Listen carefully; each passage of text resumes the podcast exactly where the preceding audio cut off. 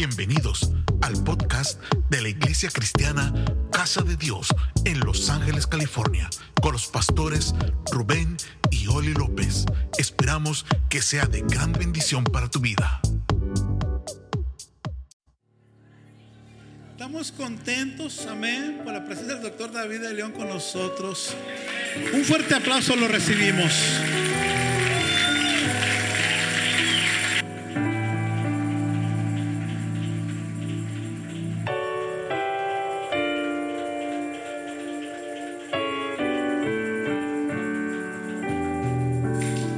Paz de Cristo, iglesia.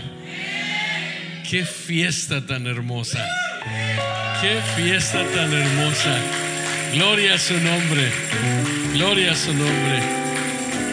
Hace, hace tiempo, eh, obviamente con la situación de la pandemia se suspendieron muchos eventos y hace, hace buen tiempo, ya tendrá sus tres años que no asistía a ningún concierto.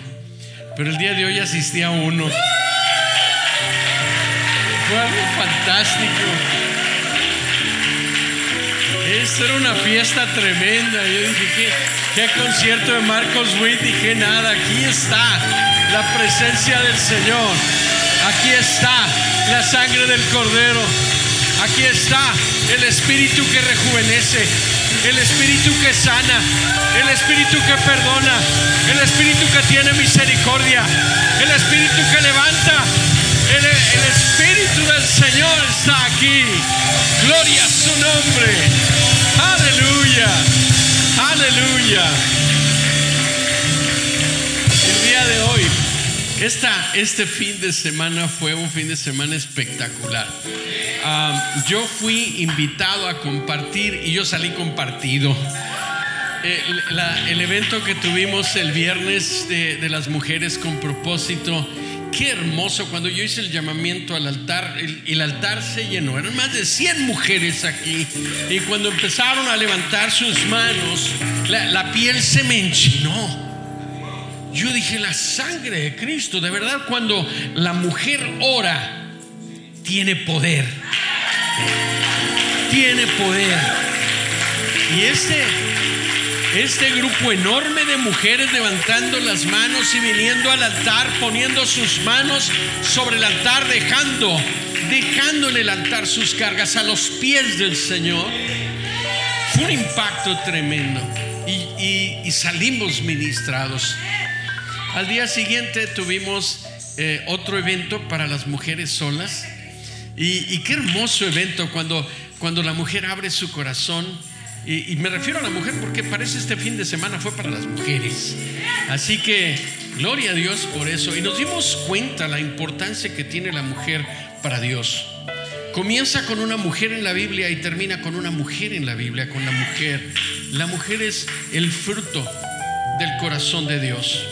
Y en el día de ayer precisamente les comentaba, a veces cuando eh, tengo este tipo de estudios y me doy ese tipo de cuenta eh, que a lo largo de la teología, la preferencia que tiene el Señor, les comentaba, por ejemplo, de qué color es el cielo, pues es azul. ¿Y por qué es azul el cielo? Y, y de repente se hizo un silencio y estaban como confundidas. Y le dije, bueno, es azul porque Dios es niño. Porque si fuera niña sería rosita. Y eh, el detalle fue que eh, Dios está dando provisión para la mujer. Porque sabe que falta en ocasiones el varón. Y entonces Él es el que entra y dice, aquí está ese hombre, ese varón de guerra, ese varón de provisión, ese varón de protección. Soy yo, soy tu Padre que extiende tu mano sobre ti y no estás sola, no estás sola. Y hay provisión en la sangre del cordero. Y, y a veces en ocasiones me pongo a pensar, bueno, ¿y qué hay de nosotros los varones? A ellas les diste velo, a ellas les diste poder, a ellas les diste una provisión de un varón. ¿Y a nosotros qué nos diste? Y entonces cuando empiezo a hacer un análisis teológico, me doy cuenta que a nosotros los varones nos dio la autoridad. La autoridad. Y tenemos esa autoridad y desgraciadamente nos han opacado. Y, no nos, y nos han hecho creer que no tenemos ese poder. Pero el Señor se manifestó a través del varón. ¿Cuántos de ustedes, cuando su esposa o sus hijos están enfermos, extienden la mano? Y cuando extienden la mano, sienten el calorcito en esta palma. Empiezan a sentir el calor del Espíritu del Señor contestando y oran para que esa enfermedad se vaya y el enfermo se levante. Y sucede, mis amados, sucede. Créanle a Dios, créanle a Dios. Al varón le dio la autoridad, el poder de reclamar sobre la vida de tu familia el poder del Señor. Pueden tomar su lugar. Vamos a comenzar el día de hoy. Es una es una predicación, voy a tratar de hacerla lo más, lo más breve posible para que, para que podamos salir a tiempo. Bien, eh, vamos a la escritura de Primera de Samuel. Primera de Samuel capítulo 16. Les voy a hablar un poquito acerca de un hombre, un hombre que fue conforme al corazón, al corazón del Señor. Quiero comenzar con esta parte. No voy a leer toda la escritura, no voy a leer todo el versículo, digo todos los capítulos.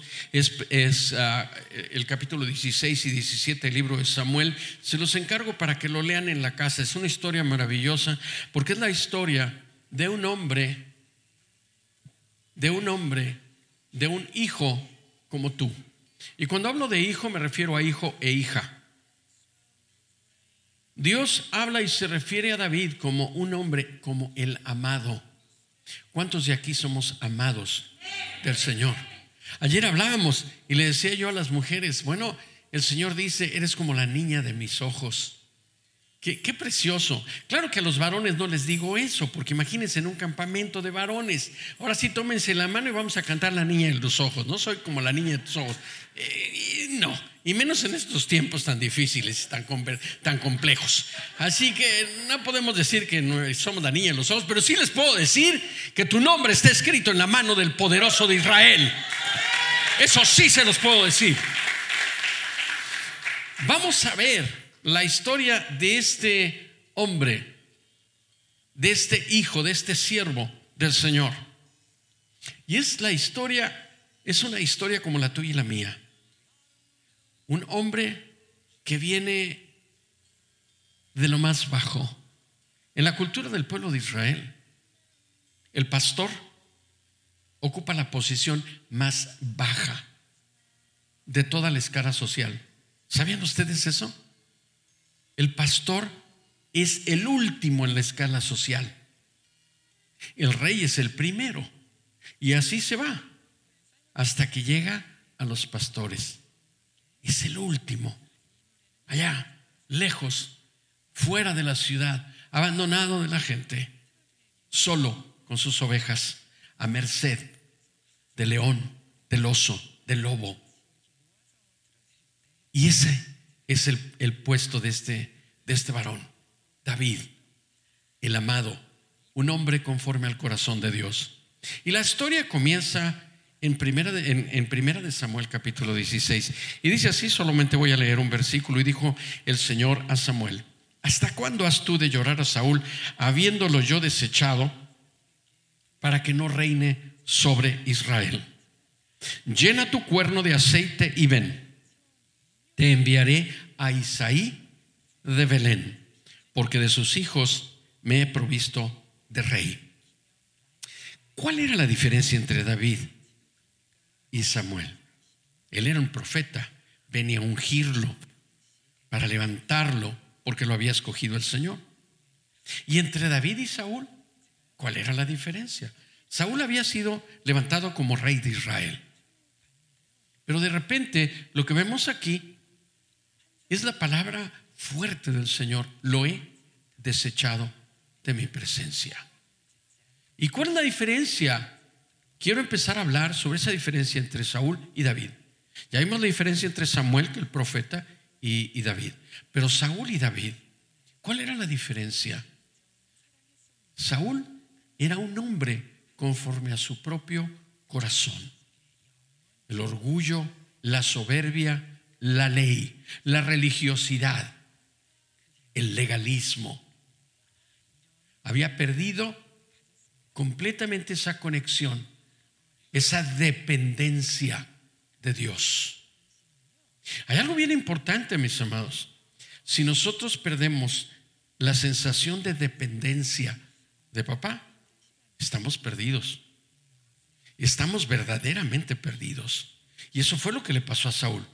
Saúl se centró en el legalismo. Es que aquí dice, es que la ley del Señor. Y se olvidó de la conexión y de la relación con el Altísimo. David, por otro lado, fíjense lo que dice. Cuando Samuel es enviado a, buscar a ese nuevo ungido, nos vamos al, al verso 11. Vamos al verso 11. Entonces dijo Samuel a Isaí, ¿se han acabado ya los jóvenes? ¿Y a quién le estaba preguntando? ¿Quién estaba preguntando esto? Samuel, el profeta, estaba preguntando a Isaí, le dijo, tráeme a todos tus hijos. Ocho hijos tenía.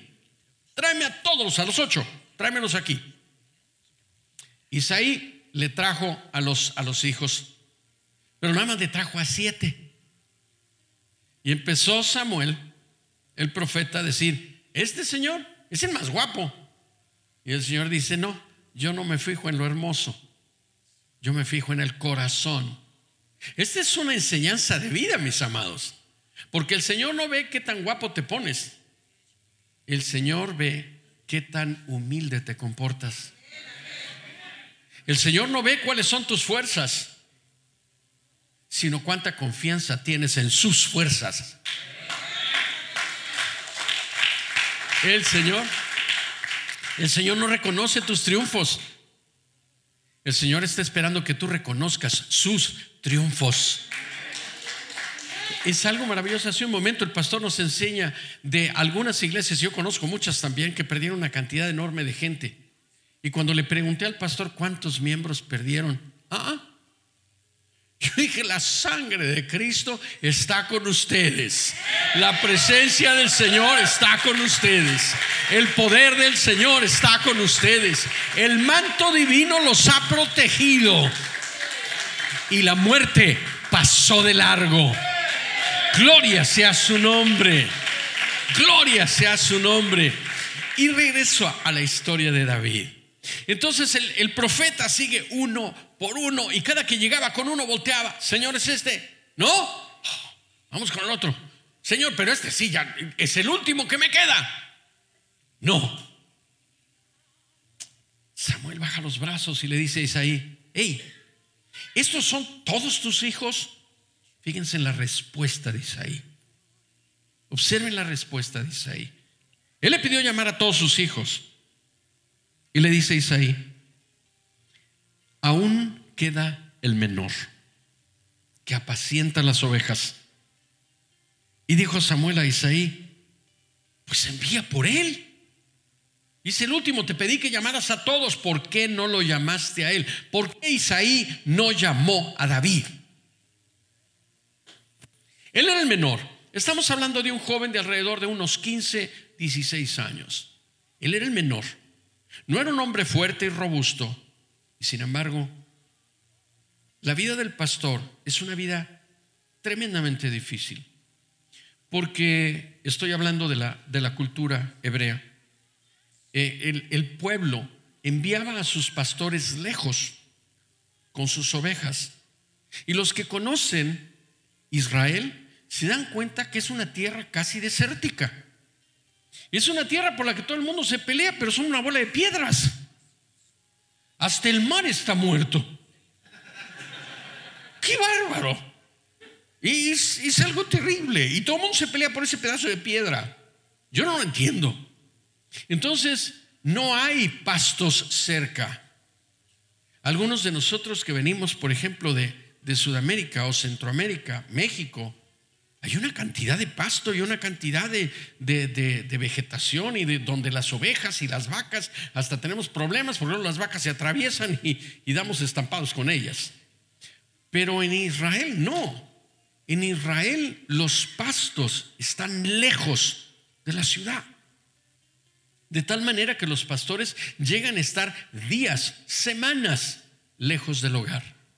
Fíjense un muchacho de 15, 15 años aproximadamente, lejos de papá y mamá, lejos de los siete hermanos. ¿Por qué Isaí no mandaba a un hermano con él? ¿Por qué mandaba a David?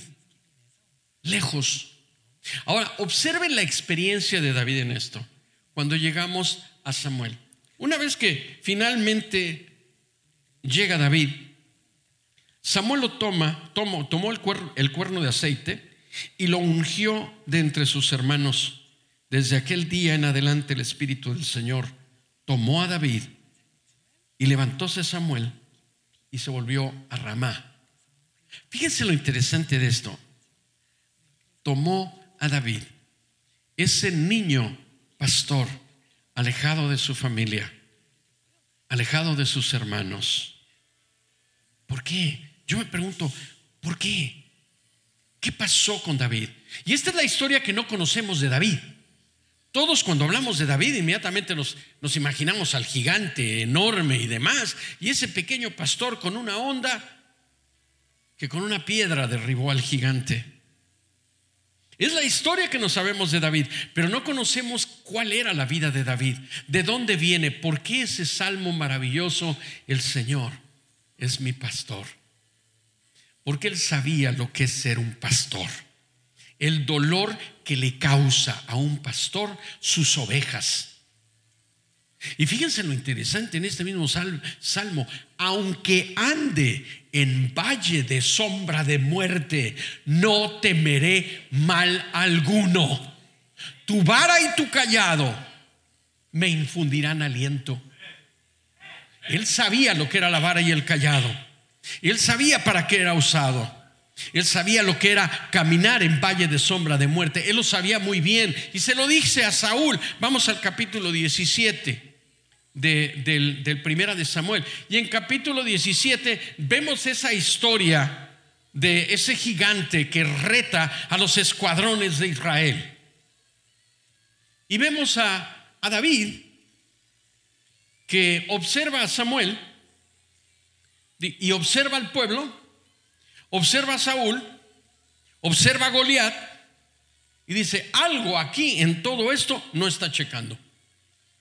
Y David era hijo de un varón efrateo de Belén de Judá, Isaí, cuyo nombre era Isaí, el cual tenía ocho hijos y era este hombre en el tiempo de Saúl viejo y de gran edad entre los hombres. Está hablando de Saúl.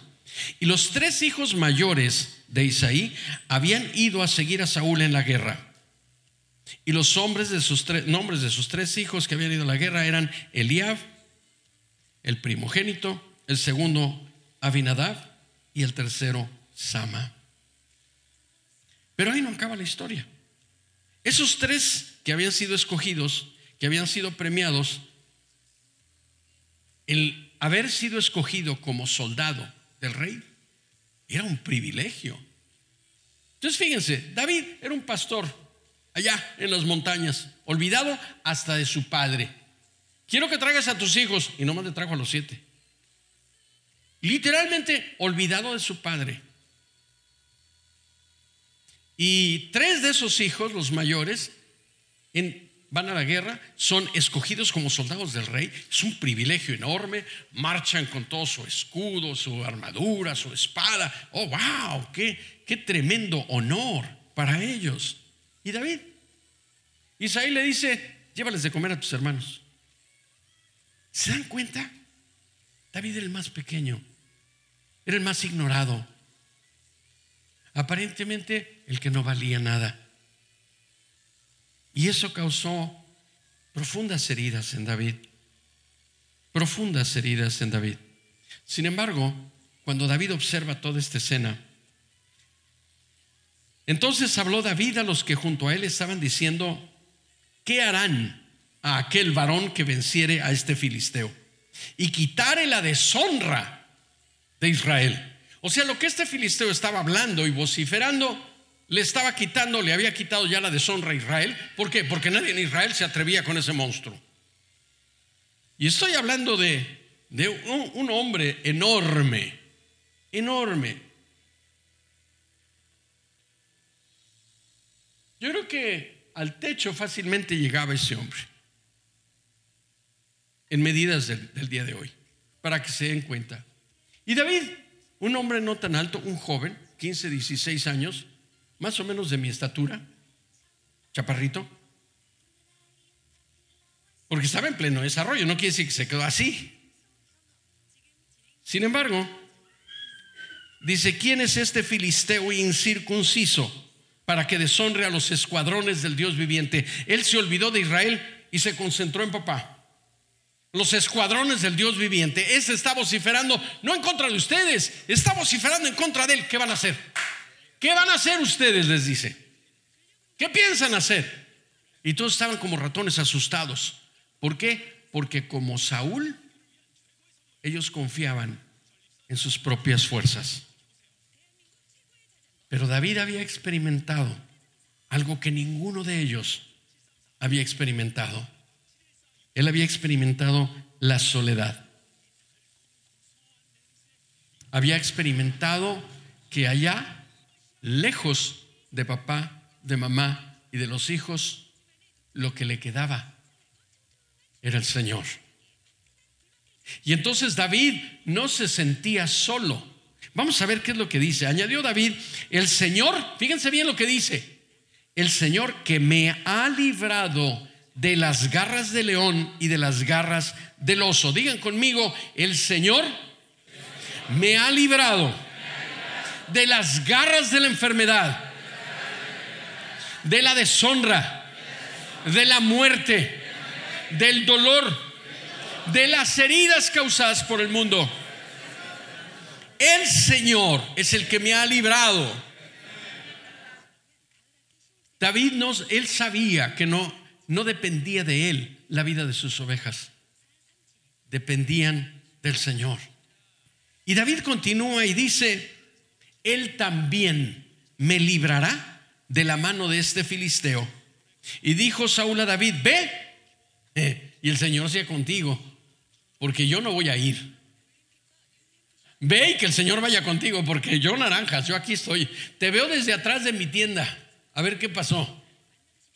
Porque de nuevo Saúl confiaba en sus propias fuerzas. Y en muchas ocasiones, mis amados, confiamos tanto en nosotros, en lo que podemos hacer, y en los diagnósticos, y en las opiniones de afuera, que nos olvidamos de quién es el que tiene el poder el control y la gloria de todo lo que en este mundo sucede. Nos olvidamos de ese poder. David no se olvida de ese poder. David dice, el Señor me librará. Bien libró del león, me libró del oso. Imagínense lo que David estaba pasando allá, solo, ese muchacho de 15 años, peleando con un león a pedradas, con un oso a pedradas. Pero él decía, yo no tengo problema, el Señor me ha librado. Aunque yo anduve en valle de sombra de muerte, veía al león y no es tan fácil ver a un león. Un animal que su cabeza llega a esta altura, un animal que sus garras tienen esta dimensión, más de 11 centímetros de, de largo, una garra, un animal que de un zarpazo puede matar a un buey. Y ese el león, un animal que era usado en el tiempo del Coliseo para matar a los cristianos.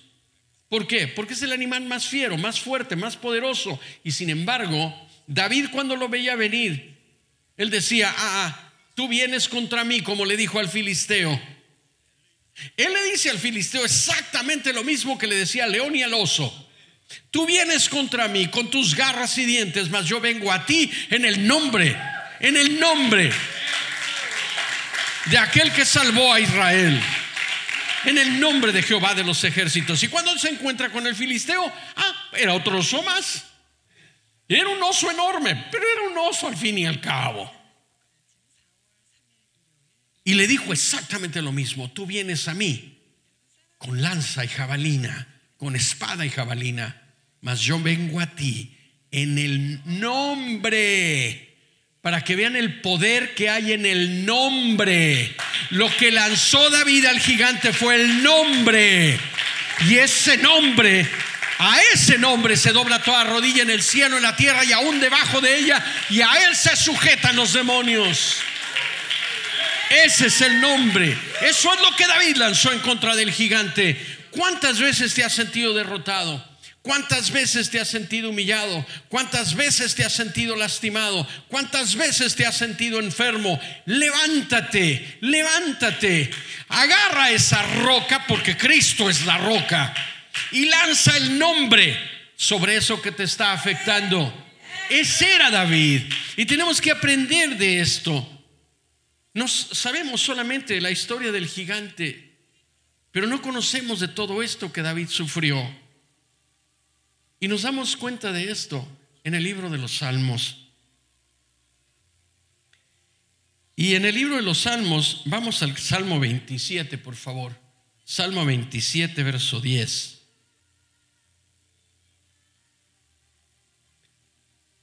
David exclama al Señor, levanta sus ojos al cielo y dice, no escondas de mí tu rostro,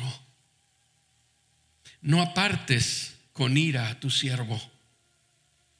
Mi ayuda ha sido, no me dejes y no me desampares, Dios de mi salud. Y finalmente termina diciendo, porque mi padre y mi madre me dejaron con todo, pero el Señor me recogió. No importa en qué lugar te encuentres el día de hoy. No, encuentra, no, no importa qué batalla estés librando el día de hoy. Él nunca te dejará. Di conmigo, gracias Padre, levanta tu mano derecha y di gracias Padre, porque sé que en medio de toda mi aflicción, nunca te has apartado de mí. Y aunque he caminado, tú me has librado. David estaba consciente que su padre y su madre lo abandonaron, lo mandaron lejos, lejos de casa. ¿Hubo dolor? Claro que hubo dolor. Él se sintió solo, él sufrió la soledad, el abandono, el rechazo, la injusticia. ¿Por qué no mandas a alguien? ¿Por qué soy el más chico y aún a mí es al que mandas? ¿Por qué no mandas al grande, que es el más fuerte el más robusto, el de más años y más experiencia. Allá tiene que lidiar con el oso, tiene que lidiar con el león. ¿Por qué me mandas a mí? ¿Por qué no mandas al más grande? El rey lo escoge a él como soldado suyo, pero a mí es el que me mandas a pelear con el, con el oso y con el león. Injusticia, rechazo, abandono, traición una cantidad enorme de heridas que sufrió David. Y así ese corazón, ese corazón, era un corazón conforme al, corazón de Dios.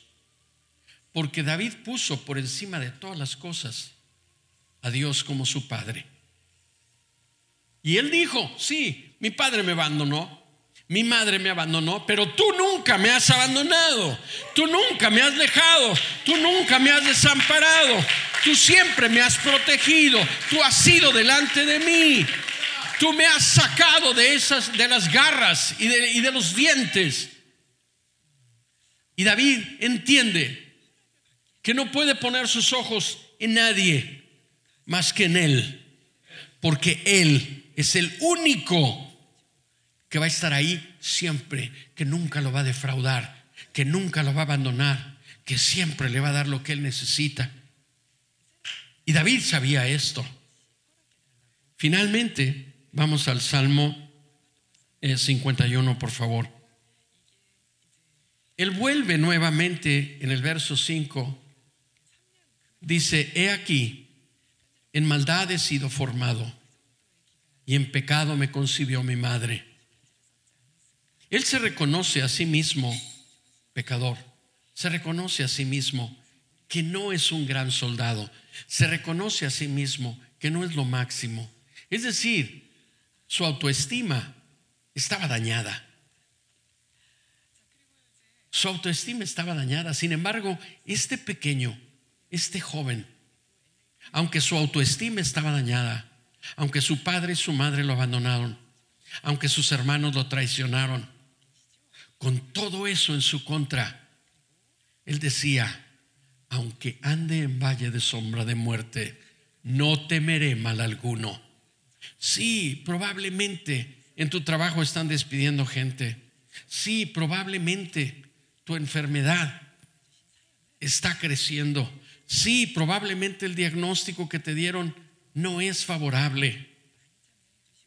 Pero hay uno que siempre estará contigo, uno que nunca te abandonará, uno que te sacará de en medio de esa, esa situación de aflicción en la que tú estás. Pero lo único que te digo es, confía, no confíes en ti, no confíes en nadie, no escuches consejos, busca. Busca aquel que va a extender su callado para defenderte a ti, porque tú eres como la niña de sus ojos, porque tu nombre está escrito en el hueco de su mano porque Él no permitirá sobre ti mal alguno, porque dice, de ti solo tengo pensamientos de bien y no de mal. Solo pensamientos de bien y no de mal. Ese es tu Padre, el Padre que está allá arriba. Ese Padre que nunca te va a defraudar. Es la diferencia entre el Padre terrenal y el Padre celestial. Tenemos que buscarlo a Él, tenemos que poner nuestros ojos en Él. Miren mis amados, algunos de ustedes probablemente no lo saben. En el 2014 yo fui diagnosticado con cáncer, un cáncer incurable, stage 4, es decir, estaba al límite, ya era la última, es el último stage, después el 5 y es la muerte. Los médicos me dijeron, no podemos hacer nada por ti, te operamos, pero no pudimos sacar nada porque todo el cáncer está regado en el vientre. Se metastizó y a la velocidad que lo está haciendo y la agresividad que tiene, no vas a llegar en tres meses y me dijeron, arregla todas tus cosas porque te quedan no más de tres meses de vida al ritmo que va creciendo el cáncer. Eso fue en el 2014. Y cuando yo llegué a casa, yo le dije a mi esposa, yo no estoy en las manos de esos médicos, yo estoy en las manos de un médico, de ese médico eterno, ese médico de milagros, ese médico de imposibles ese es el médico en la que mi vida, mi cuerpo está. Ese es el médico que yo quiero en el que tú pongas tu confianza. Solo Él te puede salvar, solo Él te puede levantar. No importa el oso ni el león, no importa la agresividad del problema, Él te va a sacar de en medio de todo eso. Mis hermanos estaban perdiendo su matrimonio y lo que ellos pudieron haber visto como maldición. Observen cómo lo tuerce el Señor y dice, no, porque todo lo que te viene de mal, yo te lo voy a voltear para bien. Les da una casa nueva, les restaura su matrimonio, les da la ciudadanía, les da trabajo a sus hijos, al otro le da, lo tiene en la universidad. Gloria a Dios. Y lo que puedes tú ver como una maldición se convierte en bendición. Una bendición maravillosa, porque dependes no de ti, no dependes de tus manos o las médicos de los médicos. Dependes de aquel que todo lo puede, que con sus manos formó los cielos, la tierra y todo lo que en él habita. De él dependemos. Esa es nuestra dependencia. Han pasado ya años. Mi nietecita, la primera, acababa de nacer, tenía escasos dos meses de vida. Y yo con lágrimas le dije al Señor Padre, lo único que me duele es no poder verla crecer. Es lo único que me duele, pero estoy listo para entrar a tu presencia y verte por fin cara a cara. En mí no hubo rechazo, no hubo enojo, no hubo ira. Solamente tenía yo eso. Qué lástima que no voy a poder ver a mi pequeña crecer. Pero levantando los ojos al cielo dije, estoy en tus manos, estoy en tus manos. Y es algo tremendo, es algo tremendo. Hace seis meses hubo una junta de médicos porque no sabían ¿cómo es que yo todavía estoy aquí? Eh, esto es eh, increíble. El cáncer ahí está. El cáncer está en todo esto. El cáncer ahí está. Sigue siendo stage 4. Quiere decir que para mí, muchos hermanos se han acercado a decirme, hermano, espere el milagro. Yo digo, mi hermano, el milagro lo recibo cada día. Porque cada día yo abro los ojos y digo, Padre, yo ya no debiera estar aquí, pero tú me tienes aquí con un propósito. Tú me tienes aquí con un propósito. El hermano de mi esposa murió del mismo tipo de cáncer. Él no duró ni un año. Un primo mío murió a los seis meses de este mismo tipo de cáncer. Es un cáncer muy agresivo. Y yo no lo entiendo. 2022. Y yo aquí estoy. Voy para 10 años. Y yo aquí estoy. Y el cáncer ahí está. Pero el Señor lo tiene congelado en su mano, en su puño. Y dice a mi hijo, no me lo tocas. No me lo tocas hasta que yo te diga que me lo toques. Puedes tocar todo alrededor de él. Puedes lastimarlo en todos lados, pero su vida, su vida me pertenece. Está en el hueco de mi mano. Y no importa lo que digan. No importa lo que digan. Me dieron ese tratamiento de quimo y uno de los médicos me decía, no podemos darte este tratamiento porque es tremendamente agresivo para el cuerpo por más de dos años. Y, tengo ocho años recibiendo ese mismo tratamiento. Claro, me ha afectado en muchas cosas, las articulaciones y una cantidad enorme de, dolor y, de problemas. Ah, pero sin embargo, tengo ocho años con este mismo tratamiento y ellos dijeron, no podemos darte más de dos. Y sigo con ocho años de este tratamiento. Y la gente dice, bueno, es que ya después de dos años esto, eh, la, medicina ya no te sirve, ya, ya no está funcionando sobre el cáncer. Entonces necesitamos buscar tratamientos alternos. Ellos siguen buscando tratamientos alternos, yo no los necesito, porque el único tratamiento que yo necesito es aquel de aquel que tiene en sus manos mi vida. Es el único tratamiento que tengo. Eso es todo.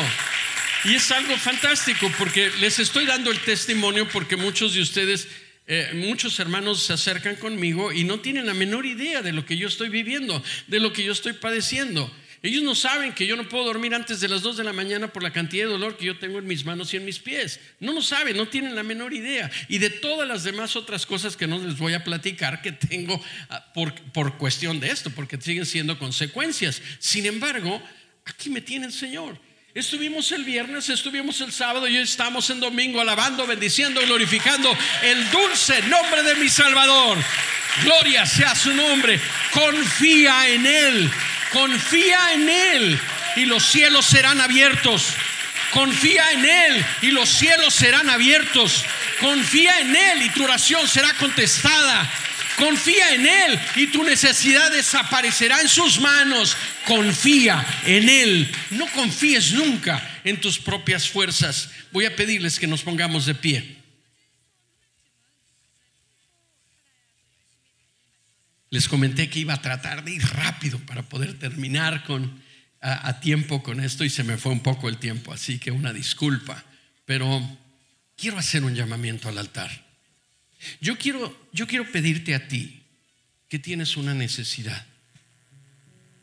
Tienes una necesidad económica, financiera, emocional, espiritual, física, de salud. Si tú tienes una necesidad y hoy quieres ser escuchado, papá está aquí. Hemos tenido la costumbre de decirle, Señor, si tú quisieras, Señor, eh, esta es mi necesidad, Señor, porque Señor, y, y Señor, Señor para todo. Pero desgraciadamente la palabra Señor en nuestra cultura se aplica a cualquier persona. Ve con el Señor Don Pedro y para que te dé algo, ve con el Señor fulano de tal para que te dé otra cosa. Pero hemos olvidado la forma en que Cristo contesta a sus discípulos. Cuando ellos le dijeron, enséñanos a orar, enséñanos a orar. Y Él no, Él no les dice, cuando oren, oren de esta manera, Señor. Él les dice, Padre, Padre nuestro, estás en el cielo. Y en hebreo dice, Abba, Abba Mahei. Abba Mahei es papito mío, mío, papito mío, Abba Mahei. Y así fue como los apóstoles comenzaron a orar y invocaron esa nueva forma en la que el Señor Jesucristo nos estaba enseñando a orar. Tienes un papá, un papito que te ama, que te tiene en el hueco de su mano, que eres para él la niña de sus ojos. Y ese papá conoce tu necesidad. Si el día de hoy tienes una necesidad, ven y cuéntaselo a papá. Cuéntale esa necesidad que tienes. Y al mismo tiempo que le cuentas esa necesidad, dale gracias. Te doy gracias por el pan nuestro de cada día. Gracias por las bendiciones que me has dado sin merecer. Es, es increíble que aquellos que pasamos por el COVID no nos habíamos dado cuenta de lo importante que es respirar. Y aquellos que pasamos por el COVID, ustedes saben lo que es tratar de jalar el aire para poder respirar. Y de repente nos dimos cuenta de la bendición tan enorme que es respirar. Respirar, solo respirar. No estoy hablando de todo lo demás. Voltea y verás todas las bendiciones que te rodean. Pero respirar. Qué cosa tan maravillosa. Y nos hemos olvidado. ¿Cuántos le hemos, cuántos le hemos dicho, papá? Gracias por respirar. Gracias porque mis pulmones pueden llenarse de aire. Gracias porque me puedo sentir bien y no me estoy ahogando. Gracias. Nada más por eso. Los que pasamos por ahí sabemos lo que sucedió. Y aquellos que han pasado por una enfermedad saben lo que es estar en cama. Y de repente dicen, gracias, porque no estoy en esa cama de hospital. Si tú tienes una necesidad, pasa, cuéntaselo a papá. El día de hoy papá está dispuesto, pasen. El día de hoy papá está dispuesto a extender su mano, empezar a suplir tu necesidad mis amados, en ocasiones recibimos la bendición de una manera distinta a como la pedimos. En muchas ocasiones esperamos que el milagro surja de esta manera. Muchos hermanos, inclusive pastores, me dicen, es que usted va a sanar. Esperamos que este episodio haya sido de edificación para tu vida y la de tu familia. Visítanos en nuestras instalaciones en 1328 East Florence Avenue, Los Ángeles, California, Estados Unidos 90001. También puedes visitar nuestras redes sociales Facebook e Instagram como A la Casa de Dios en www.alacasadedios.com o escríbenos a contacto arroba alacasadedios.com. En Iglesia Cristiana Casa de Dios te esperamos.